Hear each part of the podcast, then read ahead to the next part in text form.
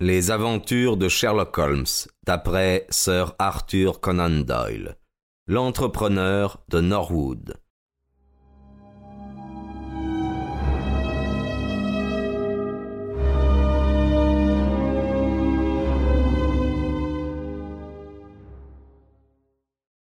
La maison appelée Deepdene House est une importante villa moderne construite en briques rouges situé au milieu d'une plaine et bordée de lauriers. À droite et à quelque distance de la route se trouve la cour, dans laquelle étaient placés les tas de bois où avait éclaté l'incendie. Voici d'ailleurs un plan sur mon carnet. Cette porte-fenêtre à gauche donne dans la chambre d'Oldacre. De la route, on peut voir à l'intérieur. C'est la seule fiche de consolation de ma journée. L'estrade n'était pas là, mais son agent en chef m'a fait les honneurs de l'immeuble. Il venait de découvrir une charge très grave. Après avoir passé la matinée à fouiller les cendres, ils avaient trouvé près des restes humains carbonisés plusieurs disques de métal décolorés. Je les examinai avec soin. Sans aucun doute, c'étaient des boutons de pantalon. J'ai pu même distinguer sur l'un d'eux le nom de Yams, le tailleur du vieux Holdacre. J'ai fouillé avec le plus grand soin la pelouse pour m'assurer qu'il existait des empreintes de pas, mais la sécheresse a rendu la terre dure comme du fer. On n'a rien pu distinguer, sauf qu'un corps ou un paquet a été traîné à travers une haie de Troène qui se trouve dans la direction du tas de bois. Tout cela concorde avec le système de l'accusation.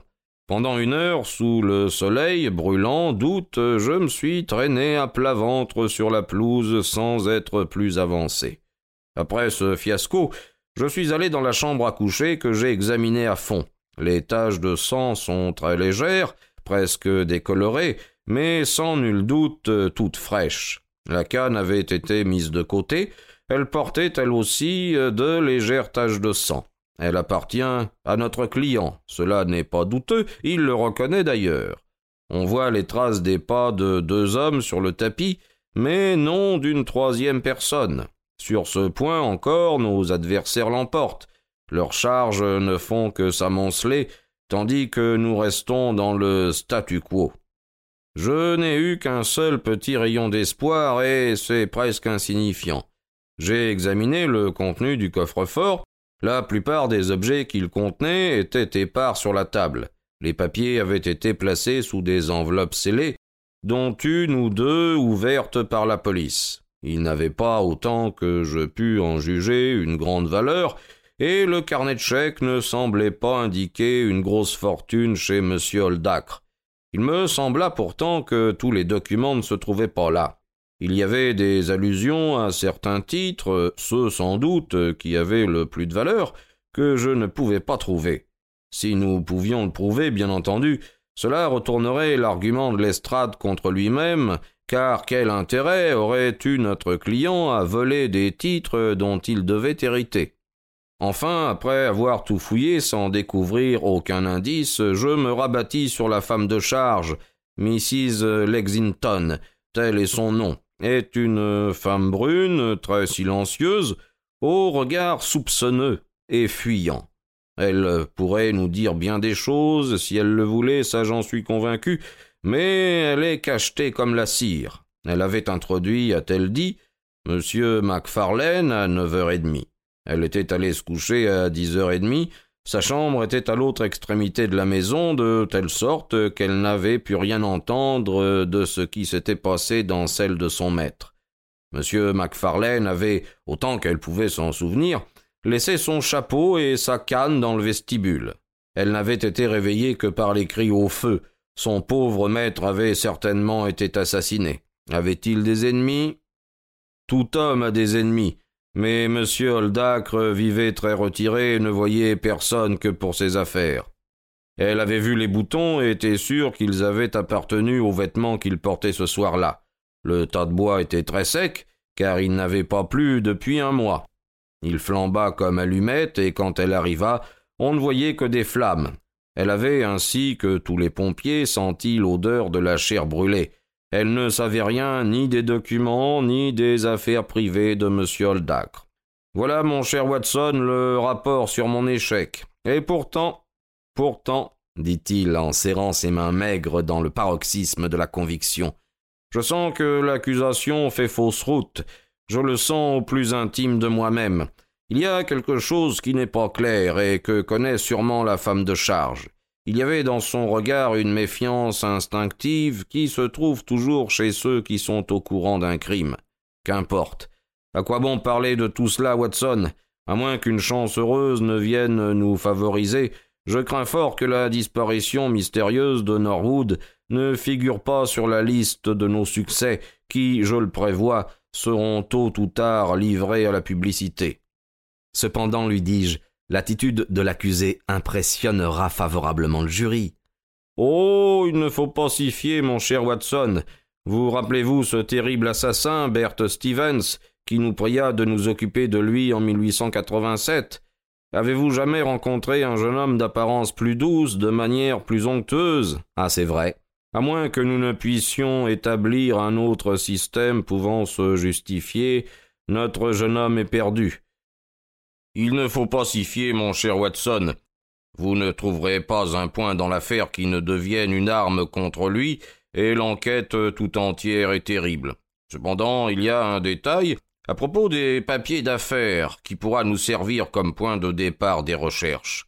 En regardant le carnet de chèques, j'ai constaté que le solde du crédit d'Oldacre était presque insignifiant, et cela parce que pendant le courant de l'année dernière, il avait souscrit des chèques très importants à un certain monsieur Cornelius. J'avoue que je serais très heureux de savoir quel est ce personnage avec lequel l'entrepreneur retirait des affaires à de si importantes relations. Ne serait-il pas pour quelque chose dans le drame? Cornelius peut être un courtier, pourtant je n'ai trouvé aucune note correspondant à des paiements aussi importants. À défaut d'autres indications, il y a lieu de rechercher à la banque quelle est la personne qui a touché ces chèques. Malgré tout, je crains bien que notre affaire n'échoue misérablement et que l'estrade arrive à faire pendre son client, ce qui sera un triomphe pour Scotland Yard. Je ne sus jamais si Sherlock Holmes dormit bien cette nuit-là. À déjeuner, je le trouvais pâle et fatigué, les yeux encore plus brillants sous leur cercle bleuâtre. Le tapis, tout autour de sa chaise, était jonché de bouts de cigarettes et de journaux du matin. Un télégramme était ouvert sur la table. Bien, que pensez-vous de ceci? dit Holmes en me le tendant. Il venait de Norwood et était ainsi conçu. Nouvelle charge accablante, culpabilité Macfarlane définitivement établie, vous conseille abandonner à faire l'estrade. Cela paraît sérieux, m'écriai-je. C'est le chant de triomphe de l'estrade, répondit Holmes avec un sourire amer. Pourtant, il serait peut-être prématuré d'abandonner notre cause. Après tout, une charge nouvelle est quelquefois une arme à deux tranchants, et peut très bien démontrer tout autre chose que ce que croit l'estrade. Déjeunez donc, Watson, nous sortirons ensemble voir ce que nous pourrons faire. Je sens que j'aurai besoin aujourd'hui de votre compagnie et de votre appui moral. Mon ami ne déjeuna pas. C'était chez lui une règle que dans les coups de feu, il ne prenait aucune nourriture, et il comptait tellement sur son tempérament d'acier que je l'avais vu tomber d'inanition dans de semblables occasions. En ces moments, je ne puis consacrer mon énergie et ma force nerveuse à la digestion, avait-il l'habitude de dire quand, en qualité de médecin, je lui faisais des remontrances amicales. Je ne fus donc pas surpris de le voir ce matin-là se mettre en route avec moi vers Norwood sans avoir touché à son repas. Une foule, toujours avide de spectacles malsains, entourait encore Deepdene House, cette villa du faubourg que j'ai déjà décrite. De l'intérieur du jardin, l'estrade se dirigea vers nous, le visage rayonnant de sa victoire, exultant d'un triomphe de mauvais goût. Eh bien, monsieur Holmes, êtes-vous arrivé à démontrer que nous avons fait fausse route? Avez-vous trouvé votre vagabond? cria-t-il. Je n'ai encore formulé aucune conclusion, reprit mon ami. Nous avons formulé les nôtres hier, et nous avons la preuve absolue. Il vous faudra donc reconnaître cette fois-ci, monsieur Holmes, que nous vous avons dépassé. Vous avez l'air, en effet, d'avoir découvert quelque chose de peu ordinaire, dit Holmes. Lestrade partit d'un rire bruyant. oh, vous êtes bien comme les autres. Vous n'aimez pas être battu, dit-il. Mais on ne peut pas s'attendre à avoir toujours raison, n'est-ce pas, docteur Watson? Venez par ici, messieurs. Je pense bien que je vais vous convaincre une fois pour toutes que c'est bien John MacFarlane qui a commis le crime. Il nous fit traverser le corridor et nous fit pénétrer dans un vestibule obscur qui se trouvait par derrière. C'est ici que le jeune Macfarlane a dû prendre son chapeau après avoir commis le crime, dit-il. Voyez donc cela. D'un geste dramatique, il fit craquer une allumette et nous pûmes apercevoir une tache de sang sur le mur blanchi à la chaux. Quand il eut approché l'allumette plus près, je pus me rendre compte que ce n'était pas une tache, mais bien l'empreinte très nette d'un pouce. Regardez donc, avec votre loupe, monsieur Holmes. C'est ce que je fais. Vous savez, n'est-ce pas, qu'il n'existe pas deux pouces donnant la même empreinte? J'ai bien entendu dire quelque chose comme cela. Eh bien, veuillez donc comparer cette empreinte avec celle du pouce droit de Macfarlane qu'on a prise par mon ordre ce matin. Il tenait l'empreinte en cire près de la tache de sang. Il n'y avait pas besoin de se servir d'une loupe pour constater que toutes les deux avaient été faites par le même pouce. Il était évident pour moi que notre malheureux client était perdu. C'est péremptoire, dit Lestrade. Oui, péremptoire, dis-je comme un écho. C'est péremptoire, dit Holmes. Il y avait dans le ton de sa voix une nuance qui me frappa, et je me retournai pour le regarder. Sa figure était changée d'une manière extraordinaire. Ses yeux brillaient comme des étoiles, et l'on sentait qu'il faisait des efforts désespérés pour résister au fou rire. Vraiment, vraiment, dit-il enfin, qu'il l'aurait pensé que les apparences sont donc trompeuses. Il semblait un si aimable jeune homme. Ce sera une leçon pour nous de ne pas croire à notre premier mouvement, n'est-ce pas, Lestrade? Oui, quelques personnes, en effet, ont la mauvaise habitude de se croire trop sûres d'elles-mêmes, monsieur Holmes. L'insolence de l'agent était énervante, mais il était impossible d'y répondre. Quelle chance providentielle que ce jeune homme ait justement appuyé son pouce droit contre le mur en prenant son chapeau.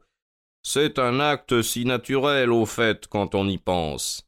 Holmes était extraordinairement calme, mais on sentait toujours en lui la lutte contre le rire. À propos, Lestrade, qui donc a fait cette découverte remarquable? Mrs. Lexington, la femme de charge qui a attiré sur ce point l'attention du constable de nuit. Bien. Et où était le constable de nuit? Il est resté de garde dans la chambre où le crime avait été commis afin d'empêcher qu'on ne touche à rien. Comment se fait-il que la police n'ait pas remarqué cette empreinte hier? Nous n'avions aucun motif spécial d'examiner avec soin ce vestibule. Elle se trouve d'ailleurs dans un endroit peu en vue. Non, non, bien entendu. Il n'y a aucun doute, évidemment sur le point de savoir si l'empreinte en question s'y trouvait hier. Lestrade regarda Holmes comme s'il le croyait devenu subitement fou. Moi-même, j'étais quelque peu surpris de ses manières joyeuses et de son observation quelque peu incohérente. Est-ce que vous penseriez que Macfarlane est sorti cette nuit de la prison dans le but de fournir lui-même une preuve nouvelle de sa culpabilité? dit Lestrade. N'importe quel expert viendra nous affirmer que c'est bien là l'empreinte de son pouce. Ce point est hors de doute. Eh bien, cela suffit, dit Lestrade. Je suis un homme pratique, monsieur Holmes, et quand j'établis une preuve, j'en tire mes conclusions. Si vous avez quelque chose à me dire, vous me trouverez dans le parloir en train de rédiger mon rapport. Holmes avait enfin recouvré son égalité d'humeur dans laquelle je démêlais cependant une nuance d'ironie. Vraiment, c'est une triste découverte pour notre client, n'est-ce pas, Watson? dit-il. Et cependant, tout espoir pour lui n'est pas perdu. Je suis ravi de vous l'entendre affirmer, dis-je d'un ton joyeux. Je craignais bien que tout ne fût fini pour lui. Je ne vais pas jusqu'à dire qu'il est sauvé, mon cher Watson, mais tout simplement qu'il y a une fuite sérieuse dans la constatation à laquelle l'ami Lestrade attache une si haute importance. Vraiment, Holmes? Et laquelle donc? Celle-ci, tout simplement. Je suis sûr que cette tâche n'était pas là quand j'ai examiné hier le vestibule. Et maintenant, Watson, faisons donc maintenant un petit tour au soleil. Les idées confuses, mais un rayon d'espoir au cours, J'accompagnai mon ami dans sa promenade autour du jardin. Holmes examina successivement avec la plus grande attention chacune des quatre faces de la maison. Ensuite, il pénétra à l'intérieur et parcourut tout l'immeuble de la cave au grenier. La plupart des chambres étaient vides, mais cependant Holmes les inspecta très minutieusement. Enfin, dans le corridor supérieur, sur lequel s'ouvraient trois chambres non meublées, il fut saisi d'un spasme de rire. Il y a vraiment des traits absolument uniques dans cette affaire, Watson, dit-il. Le moment est venu, je crois, de mettre notre ami Lestrade dans la confidence. Il s'est amusé à nos dépens, nous allons sans doute lui rendre la monnaie de sa pièce, si j'ai, comme je le crois, trouvé la clé du problème. Oui, oui, je vois comment nous allons le résoudre. L'inspecteur de Scotland Yard écrivait dans le parloir quand Holmes vint le déranger. Vous rédigez, je crois, votre rapport sur cette affaire, dit-il. Oui. Ne pensez-vous pas que c'est un peu prématuré? Je ne puis m'empêcher de croire que votre preuve n'est pas absolue.